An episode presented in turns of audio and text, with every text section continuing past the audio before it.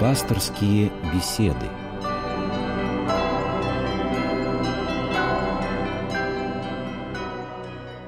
Здравствуйте, уважаемые радиослушатели! Пасторские беседы в эфире в студии Константин Корольков, и я рад представить нашего сегодняшнего собеседника, священник Павел Великанов. Здравствуйте, отец Павел. Добрый вечер.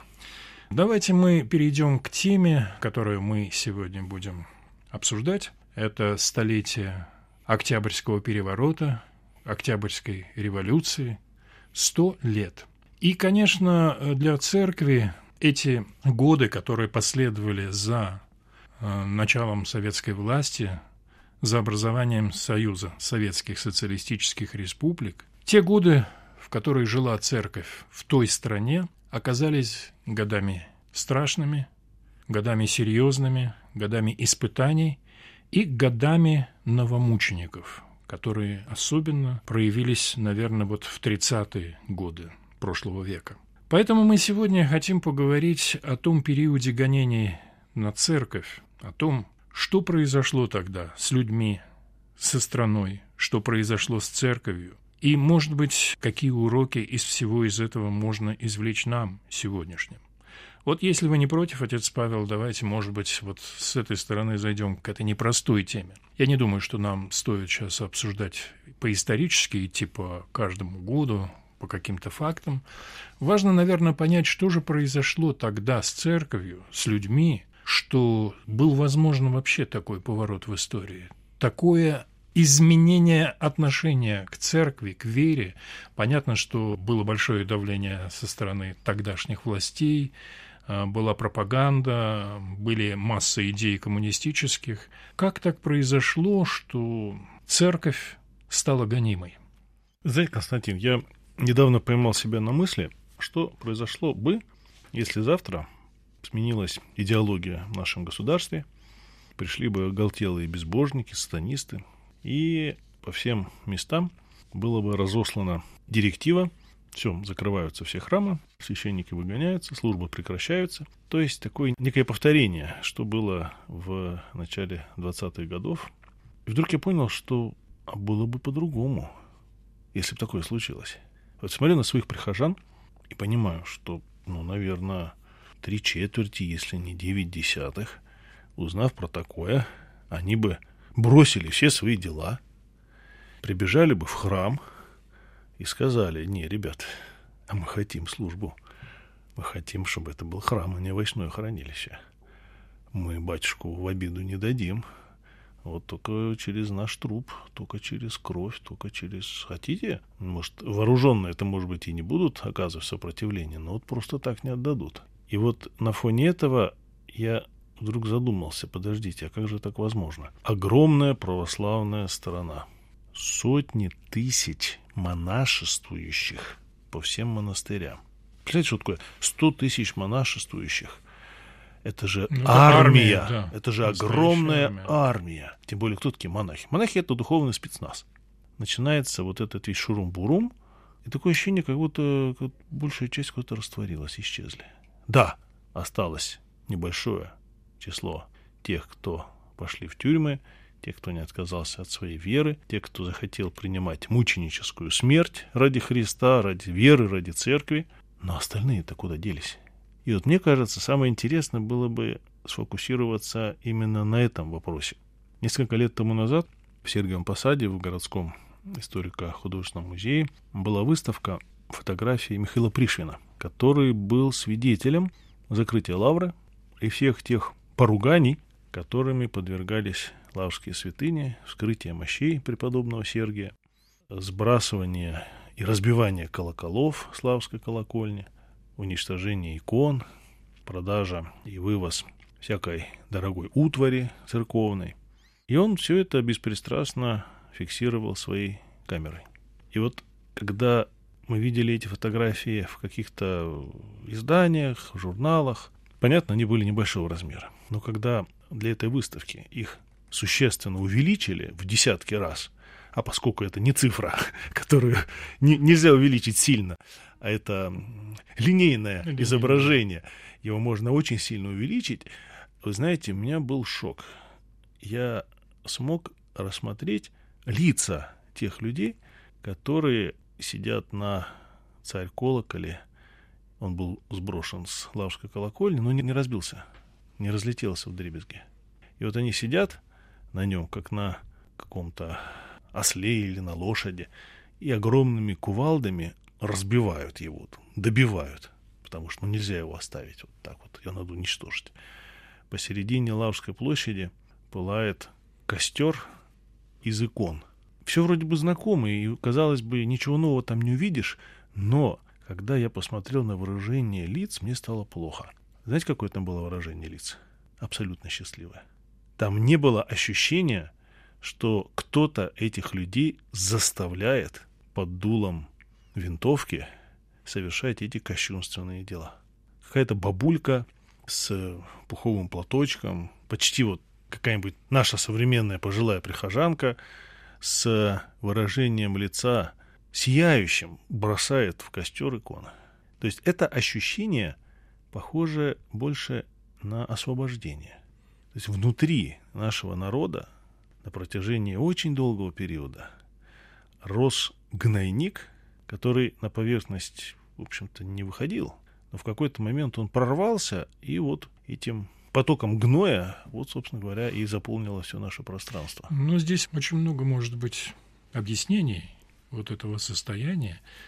Видимо, люди еще и ощущали какой-то гнет, потому что так себя ведут люди, бывшие рабы, как говорится. Конечно, конечно. Да? Да. То есть...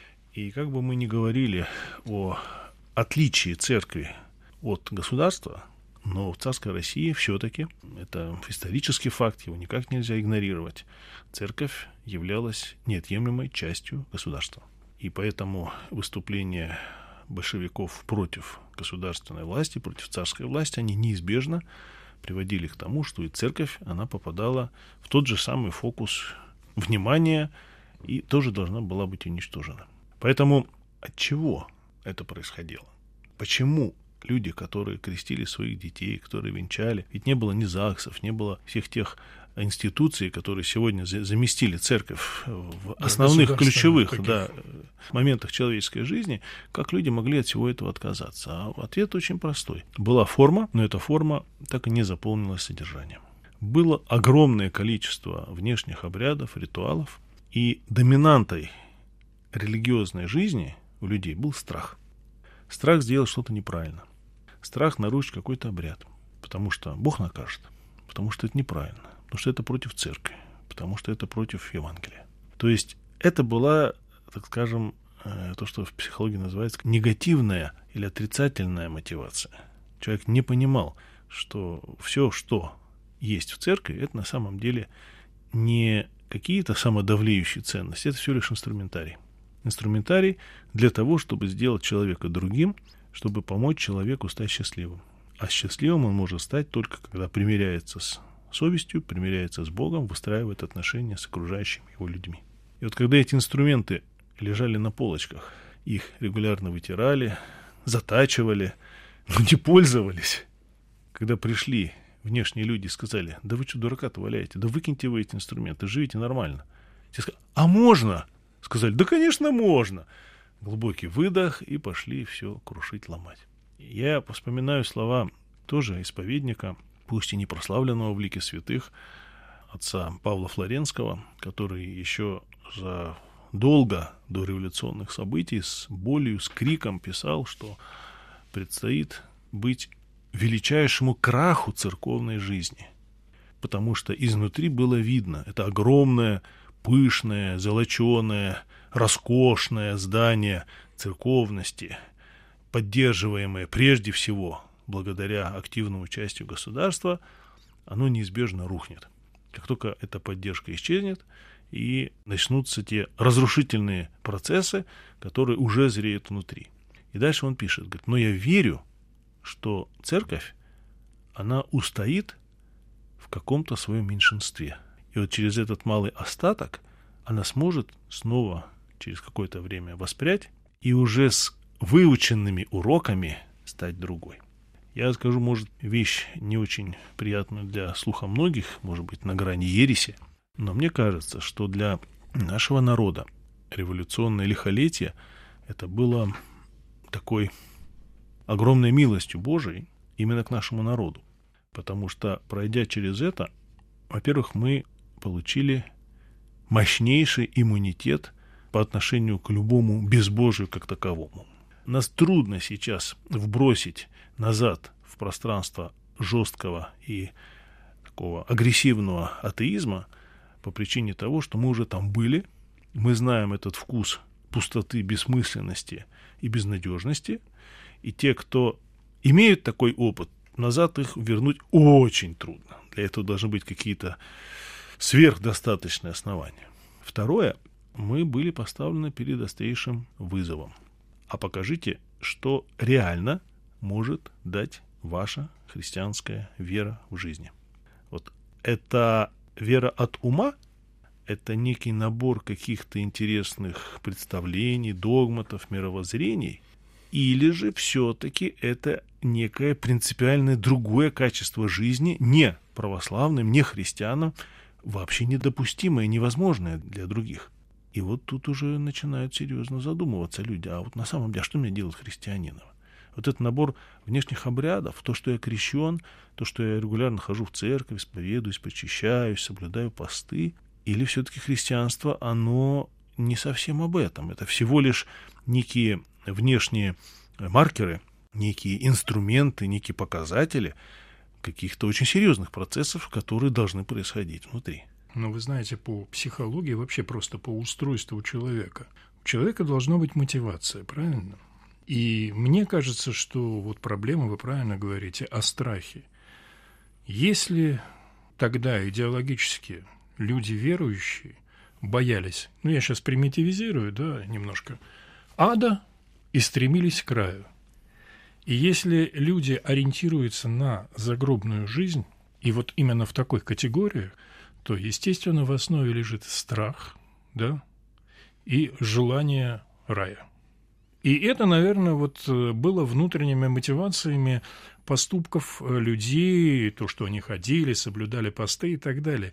Но ведь христианство – это, если только так, то это не то христианство, это же не парадокс то. в том, что оно в таком изводе оно ничем не отличается от любой другой религии. Ну да, ну от вообще... иудаизма, от ислама, да даже от того же язычества. Потому что когда Христос обращается с Нагорной проповедью, и с одной стороны он говорит о благословениях, блаженны нищие духом, кроткие, плачущие и так далее. С другой стороны, он проклинает тех, кто полностью погружается вот в горизонтальное измерение бытия, в эту материальную составляющую. Ведь он заканчивает это чем словами? Не ищите Царство Божие там или где-то здесь, оно внутри вас есть. Это не есть какое-то внешнее пространство, куда надо попасть всеми правдами и неправдами. Это есть прежде всего состояние правильных выстроенных отношений между вами и Богом, между вами и окружающими людьми.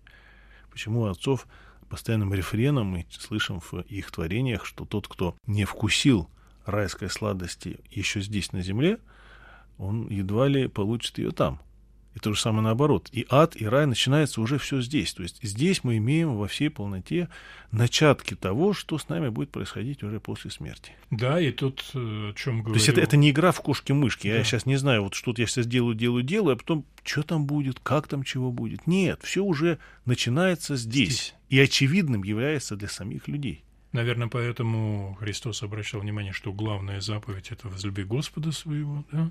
И, и возлюби ближнего как, как самого, самого себя. себя. И это невозможно разъединить, эти Нет. две заповеди, Нет. потому что это вот тот, наверное, стержень, кстати, христианский именно стержень, да. хотя это и слова из Ветхого Завета, из Библии, но это тот христианский стержень, который вот уже меняет, наверное, очень многое. Так почему же тогда, вот в конце XIX, в начале XX века, наверное, наша церковь не могла и не давала того. Вот смотрите, я вспоминаю эту картинку, извините, в детстве везде было про Ленина, да, во всех там прачечных везде висели. И я вспоминаю аттестат зрелости в гимназии этого человека. Я четко вижу, закон Божий пять, отлично. Что же это такое? Это было что? За учеба. И где были вот то, о чем мы сейчас с вами говорим, эти духовные корни? Ведь, видимо, это была массовая, абсолютно массовая система. Я думаю, здесь происходит повторение той самой истории, которую мы видим в Евангелии. Почему нам очень важно регулярно воспроизводить евангельский текст, читать, вслушиваться в то, что говорил Христос, ничего не меняется. Проходит десятки, сотни, тысячи лет. Но актуальность проблем, как она была, так и остается. Ведь фарисеи, которые распинали Христа, они ведь в Бога очень глубоко верили. Они были очень благочестивыми, были супер благочестивыми людьми. Они были во многом сродни нашим монашествующим, которые всю жизнь бросают целиком на служение Богу. Как они могли проглядеть того самого желанного, чаемого Мессию, и не просто проглядеть, но еще и совершенно сознательно, цинично его убить? Как это вообще могло произойти? А у меня ответ очень простой. Каждый человек находится между двумя возможностями в общении с Богом, с окружающими людьми, когда мы затрагиваем тему любви. Приведу такой пример. Представьте себе, э, молодой человек и девушка переписываются в какой-то социальной сети. И вот у молодого человека создается свой образ этой девушки, он безумно в нее влюбляется, он уже готов ей предложить руку и сердце. То же самое происходит с другой, с девушкой, с ее стороны. Потом в какой-то момент они понимают, что, ну, вообще-то надо как бы встретиться, вроде бы. Вот они встречаются, смотрят друг на друга, говорят, не, ну вы что, это вообще, избави Бог, не ди ди ди ди ди ди Казалось бы, а что произошло? А там был образ. Образ, который, по сути, был отражением, таким зеркальным отражением самого человека. Он его создал, исходя из того, чего хотел сам. И он в этот образ влюбился, он этому образу служил, а то, что он никак не коррелировал практически с реальным человеком, ну, в общем, его это мало беспокоило. Так вот, в нашей жизни мы нередко тоже склонны создавать определенный образ Бога, и именно его, не просто его служить, а его обслуживать. Причем обслуживать так, чтобы нам это было вполне нормально. Нормально это не значит, что нам комфортно, что мы ничего не делаем. Нет, это может быть напряженный, плотный, серьезный труд, там, с кровью и потом. Но мы служим образу. А за этим образом скрывается живой Бог, который может прийти и сказать, ребят, да успокойтесь, расслабьтесь, вот выпейте лучше вина, да выспитесь как следует. Мне от вас не это надо, не то, что вы думаете, что мне надо. Мне от вас нужны другие вещи. И представляете такую ситуацию, Бог входит в жизнь человека, и человек говорит, слушайте, не-не-не, подождите, а я так не хочу, мне так не интересно. Я как тут привык вот так вот жить в таком в труде, в напряжении, в борьбе со своими страстями, с, там, с разными неправильными греховными помыслами. Помните в легенде Великом Инквизиторе, да? Ты, ты нам не нужен, да? Ты, ты, ты нам только мешаешь здесь. Мы прекрасно без тебя справляемся. И вот я дерзну предположить, что через эту боль революции, через эту кровь Бог был вынужден войти в жизнь настолько плотно, что серой массы, не определившейся, такой вот, знаете, в состоянии полуживом, уже не могло остаться. Я помню, один был эпизод, полгода назад рецензировал книжку про новомучеников, и там шла речь про одного епископа, который во время этапа переходил из одного вагона в другой и находился в состоянии отчаяния. И вот он идет, навстречу ему идет другой же такой же заключенный, такой же бритый, понятно. И вдруг этот заключенный говорит, благословите, владыка. И тот был в шоке. Говорит, как, говорит, ты узнал? Говорит, откуда? Говорит, так ты вот тут посмотрел на вас и понял, что вы архиерей Божий. И тот разревелся, как ребенок. Говорит, ну надо же, говорит. Я был абсолютно уверен, что я уже в аду.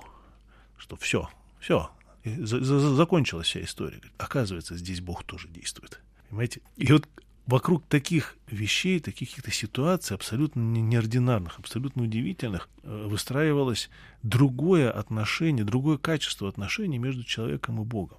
Тот, кто прошел через эти ужасы лагерей, тот, кто знал, что такое человеческая низость, что такое человеческое благородство, которое сохранялись, несмотря ни на какие внешние условия, конечно, для него вера была уже не просто таким, знаете, атрибутом или сахарной розочкой на готовом тортике. Нет, она была совершенно другим. И мне очень хочется надеяться, что сегодня мы, когда чтим память новомучеников, надо не только гордиться тем, что у нас самое большое количество новомучеников, но и понимать, что к этому привело. Как могла сложиться ситуация, когда наши наши, не побоюсь сказать, наши деды, наши прадеды убивали наших же, своих же священников, монахов, верующих людей.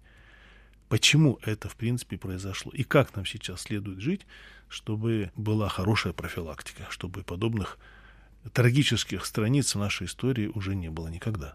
Ну вот вы сказали, я не могу, конечно, не перекинуть этот мостик к сегодняшнему дню. Вы хорошо очень сказали о своих прихожанах в самом начале программы. При всем при том, наверное, проблема все-таки и сегодня есть, и сегодня проблема достаточно острая, потому что, ну, сегодня люди позиционируют себя православными, позиционируют себя верующими. Некоторые даже приходят в церковь и воспринимают веру тоже как некую идеологию, как некую идеологию, к которой они примкнули, и теперь они ведут себя, в общем, достаточно агрессивно, активно, как, в общем-то, вели себя коммунисты. Да, и да. эта проблема, мне кажется, сегодня очень серьезная. Да, это беда. Это, конечно, беда, потому что, когда вера становится идеологией, она становится вещью страшной. Почему? Потому что религия, она затрагивает глубинные процессы в человеческой жизни, в жизни общества, Религия — это пространство предельных ценностей. И, соответственно, там, где предельные ценности, там предельные возможности. И большой соблазн маячит перед теми, в чьих руках различные рычаги управления для того, чтобы религию сделать идеологией. Но пример государств, где такие установки работают, мы все прекрасно знаем, к чему это приводит. И в этом смысле в жизни православной церкви все-таки достаточно долго удавалось выстраивать правильные отношения, где церковь занимается спасением, церковь является пространством образования, культуры, духовного возрастания, нравственных ценностей. Государство занимается своими задачами. И между ними дружеские отношения, каждый со своей стороны помогает другому. Но они не сливаются, они не поглощают, и они не подменяют друг друга. Слава Богу, мы в православной церкви чужды свойственного иным христианским конфессиям, деноминациям, стремление все подмять под себя и всю власть взять в свои руки. Нет, нам это не надо. У нас есть куда стремиться, есть чем заниматься. Конечно, та же самая идея, тот же самый соблазн, он у многих людей опять-таки маячит. По факту, конечно, большинство граждан нашей страны это люди православные или хотя бы православно ориентированные. Почему бы их не использовать, почему бы этой статистикой не манипулировать опять-таки в каких-то своих целях, своих задачах. Так вот, мне хотелось бы как бы всех призвать и напомнить всем то, что когда Христос стоял перед Понтием Пилатом, ему был задан вопрос, «Итак, ты царь?» Он сказал, говорит, «Царство мое не от мира сего. Мы не занимаемся построением идеального механизма управления людьми здесь, на Земле. Наша задача — людей сделать другими. И вот если этот процесс в них будет происходить, то и проблем и с государственным устройством будет гораздо меньше. Так вот, хотелось бы все-таки всех призвать, если ты носишь имя христианина, ты должен понимать, что Христос — это не красивая идея в твоей голове это реально сущий Бога человек. Это тот, кто в твою жизнь может однажды прийти, помахать тебе ручкой, и тебе после этого станет очень непросто жить. Это будет вовсе не красивая идея, на которую ты можешь налепить все, что ты хочешь. Это тот, кто придет, и ты поймешь, что да, вот с этого момента вся моя жизнь теперь будет уже идти по-другому. Наверное, вот тут еще надо какой момент затронуть, тоже мы об этом говорили проблема есть и образование людей, образование духовного. Именно то, о чем вы говорили, чтобы церковь не была и вот не таким инструментом, да, как сейчас мы с вами только что говорили, и чтобы в церкви не было тоже такого вот, ну, обряда верия, скажем, да, что люди должны понимать суть. Конечно, Люди должны конечно, ставить мотивации да, и стремления, конечно, они должны быть основаны на каких-то базисах да, других. Да, вы знаете, вот у меня такое ощущение, не хочу я быть повторять слова отца Павла Флоренского и тоже начинать пророчествовать, но у меня глубокое убеждение в том, что сегодня наша церковь стоит перед очень важным выбором, от которого будет зависеть не только будущее нашей страны, нашего государства, нашего народа, но и вообще будущее всего мира. И я бы обозначил этот выбор следующим образом. Это выбор между православием как верой ритуальной и своего рода идеологией, один полюс. И второй полюс – это православие как осознанное христианство. И вот если мы пойдем путем осознанности и понимания того, что в православии, как ни в одной другой христианской деноминации, сохранилась та глубинная интенция изначального христианства, древнего христианства, того, чем жили апостолы, того, о чем говорил Христос, я не сомневаюсь, что вот это направление осознанного христианства сможет стать таким, знаете, не просто антидотом безумию, происходящему во всем мире, но сможет стать зерном, из которого прорастет качественно другое государство, качественно другой народ, и вот весь мир скажет, да, слушайте, русские, они такие крутые, да, вот нам даже нам сказать-то нечего, ну, русские такие вот, они православные. Да, но сейчас время вообще очень сложное во всем мире. Как это сделать? Как сделать так, чтобы христианство стало осознанным? Давайте так впрямую говорить. Константин, это делается очень просто – если всякий человек, который приходит в храм, первый, не будет врать сам себе, что все отлично, а будет честным перед собой, и почаще будет задавать вопрос, оно работает или нет. Вот я что-то делаю, а зачем я это делаю? Просто потому, что вот я пощусь, я соблюдаю пост. Зачем я соблюдаю пост? Потому что батюшка сказал. И все? Это единственный смысл поста? А может быть, в э, посте есть какой-то более глубокий смысл? Может, у поста, может, кроме этой ритуальной функции, которая, да, по факту есть, есть другое измерение? Может, это на самом деле, можно ведь подойти к тренажеру, да, постоять на тренажере 15 минут, и после этого уйти и сказать, да, ты тренировался? Да, я тренировался. А можно на этом тренажере 15 минут поработать так, что будешь весь мокрый, но зато твои мышцы будут тренироваться, ты будешь через там полгода совсем в другой физической форме. Вот надо понять, а в какой другой форме мы должны оказаться после того, как активно включились в церковную жизнь. Ответ у нас простой, ответ, в общем-то, один. Насколько мы приближаемся к святости или нет. Насколько эта святость становится очевидной для окружающих. Насколько тем людям, которые рядом с нами, становится жить легче, светлее и радостнее, когда мы рядом с ними. Или наоборот, мы активно выцерковляемся, а там остальные просто закрывают э, глаза от ужаса и говорят, ну все понятно, человек уже там совсем съехал с катушек. У нас есть объективные маркеры, и они все указаны Христом. Самый сильный маркер – это ближний. Вот если ближним рядом с нами становится лучше, благодаря тому, что мы ведем христианский, православный образ жизни, значит, мы входим постепенно в пространство осознанного христианства. И в нас это работает. Если ближним становится все хуже и хуже, ну, надо зажигать красную лампочку и срочно бежать, выяснять, что же мы такое делаем, почему я строю дом, с потолка как капало, так и капает. А может быть, еще хуже. Да, вот такой у нас сегодня получился разговор с отцом Павлом Великановым. Мы обсуждали тему гонения на церковь. Ну, я скажу, что, конечно, очень хочется, чтобы вот действительно наше христианство становилось осознанным. Мне кажется, очень много сегодня проблем внутри церкви есть, вне церкви и в самих людях. Нужно разобраться, и нужно идти по этому пути осознанно, если ты считаешь себя христианином. Да, Константин, утешает то, что глава Церкви Христос, и поверьте, он не безучастно относится к тому, что у нас происходит. Спасибо большое. Отец Павел Великанов сегодня был нашим собеседником. Это были пасторские беседы. И до встречи в эфире Радио России. Счастливо. Всего доброго. Храни всех Бог.